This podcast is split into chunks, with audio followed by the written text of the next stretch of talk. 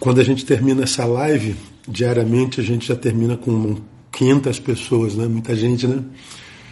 A gente começa com 200 e termina com 500 em média. Termina o dia é, com mais de 1.300 pessoas assistindo essa rede, essa live. Quando vai para o IGTV, você sabe que vai para o IGTV, aí a gente perde a conta de tanta gente que tem acompanhado. Júlio Berlândia, Carlos André, Alessandro, Alex Cândido, Eduardo Souza. A gente está terminando hoje as bem-aventuranças, coisa linda, né? Amanhã. Amanhã eu começo uma outra palavra. Me digam vocês. Alô, Toronto, Canadá, Irilton Barreto. Pô, tem Barreto pra caramba nesse país, hein? E fora dele também. Amanhã eu começo na, na nossa livezinha, ou Salmos ou Provérbios. Se fosse perguntar a vocês o que, que é melhor, Provérbios ou Salmo? Bom dia, Falcão e Bebê, Daiane, Davidson Santos, Salvador Bahia, Barreto Legacy, Bisozinho de Deus, é isso mesmo, Ana. Sempre. Aqui é a gotinha da gotinha. Compartilha essas lives, tá, gente? Vamos lá, gente. Já somos quase 250. Estamos conversando juntos sobre o perfil de uma pessoa feliz. Felicidade é o que todos nós queremos. Jesus desenha esse perfil na, nas bem-aventuranças, coisa mais linda do mundo. E nós aprendemos nessa semana que na mentalidade do Cristo, portanto, do Evangelho, uma pessoa feliz é aquela que é adotada de humildade de espírito. São os que choram, portanto, não só os humildes, mas os que não perderam sensibilidade. Os mansos, ou seja, aquele que não se transformou na imagem e semelhança do seu algoz, um iracundo, ele continua marcado pela mansidão. Ele diz que feliz é aquele que tem fome de justiça, é um homem de justiça, é aquele misericordioso, são aqueles que são limpos de coração, são os puros, são os pacificadores, os promotores da paz, diferente da maioria dos da rede que vivem jogando querosene nas, nas, nas fagulhas que são acesas, e não há povo mais, mais perverso, mais cruel do que o Evangelho, que eu me assusto com a perversidade que eu vejo em nome de Jesus. E são os que são perseguidos por causa das justiças, são os promotores de justiça e são aqueles que são perseguidos, injuriados por causa da mentira que dizem sobre ele. Então percebam só, gente: humildade, sensibilidade, mansidão, fome e sede de justiça, misericórdia, pureza, pacificação, justiça e perseguição injusta. Estas são as características do homem feliz segundo o coração de Jesus. Percebam que a felicidade para Jesus não tem nada a ver com o que eu tenho, tem a ver com aquilo que eu carrego dentro. Não tem a ver com aquilo que eu produzo, tem a ver com aquilo para o que me torno casa. Então, a felicidade não é algo que é gerado em mim em função do que eu faça, não é algo que é gerado em mim em função do que eu tenho. A felicidade no Evangelho, na cabeça de Jesus, tem a ver com aquilo que eu carrego dentro, tem a ver com aquilo que me habita, tem a ver com aquilo que de fato mora em mim. E a gente sabe o que, que mora na gente a partir da nossa produção. Então, por exemplo, quando a gente vê tanta gente da nossa fé, mas apedrejando, criticando, julgando, maldizendo, ofendendo, vociferando, é como eu falei na outra live, o, o pregador prega dor. ele fala de amor com raiva, ele fala de amor com ódio, ele defende a sua fé com ira, ele está sempre em busca de justiça, ele quer punição, ele quer vingança.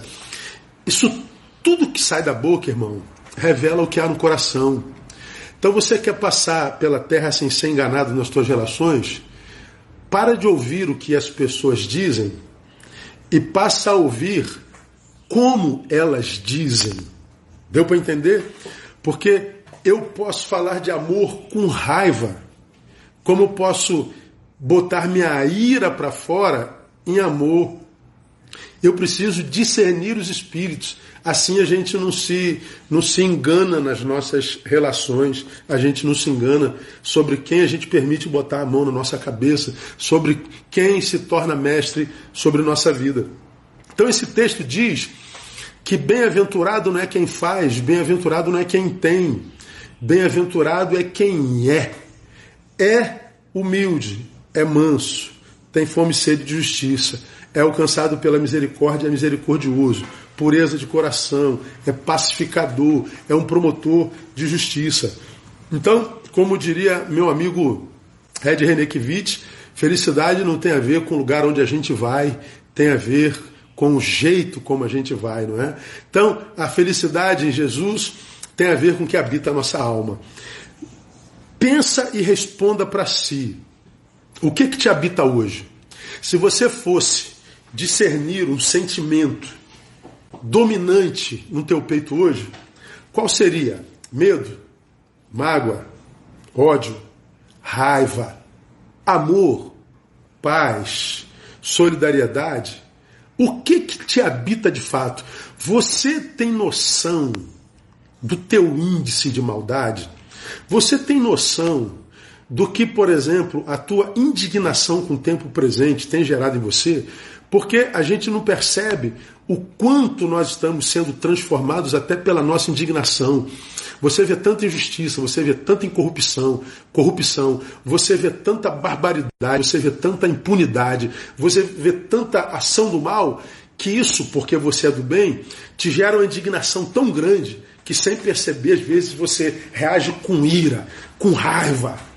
Você começa a ofender, você começa a xingar, você começa a produzir algo que não tem a ver com a tua natureza, mas tem a ver com aquilo que jogaram dentro de você e que você não tratou. E como eu disse ontem, quando jogam dentro de você, ah, não tem poder de te adoecer. Mas quando você abre a boca e reproduz, o que sai da tua boca te contamina. Falei sobre isso ontem. Então, ao invés da gente produzir na ira, na indignação, na raiva, a gente tem que parar em silêncio, fazer uma limpeza do nosso coração, para que quando nós formos agir, a gente haja sem raiva, a gente haja sem mágoa, sem ira. Porque quem age na mágoa, na ira, está semeando sementes para o futuro. Você vai encontrar tudo isso no amanhã. Então não adianta, em nome do amor, em nome de Jesus, em nome da indignação, em nome da necessidade de fazer alguma coisa, fazer tal coisa com raiva, com ira, com frutos que não são desse homem feliz, mas frutos do homem indignado, do homem iracundo, do homem raivoso. Se você produz assim, meu amigo, você está construindo o teu futuro hoje. Você já sabe o que vai encontrar lá na frente. Então, quando eu vejo, gente, tanto ódio nas redes, tanta indignação, tanta intromissão na vida alheia, quando eu vejo tantos santarrões é, se intrometendo na vida de quem a gente não tem nada a ver, ah, o que eu vejo é uma semeadura maligna sobre o seu próprio futuro, é a semeadura da sua própria infelicidade. Então, meu irmão, guarda isso no teu coração.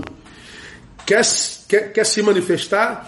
Você quer produzir? Você quer é, é, ser agente de, de, disso ou daquilo, de transformação? Faça isso com o coração apaziguado. Porque se você faz na ira e no, no auge da tua indignação, você constrói futuros. O teu futuro. E você constrói futuro em ira. E você não vai conhecer felicidade mesmo. Ou seja, vai ter que ser alguém que venda a imagem mesmo nas redes sociais. Vai ter que fingir que é feliz mesmo. Vai ter que fingir que é santo mesmo. Vai ter que fingir que é esse poço de, de, de honestidade mesmo, vai ter que fingir que é isso que não tem nada a ver contigo. Vai ter que construir um personagem para ser aplaudido por aqueles que não te conhecem. Porque aplauso de si para si jamais haverá, porque você conhece o quão falso se é na verdade. Então, não invista na tua imagem, não.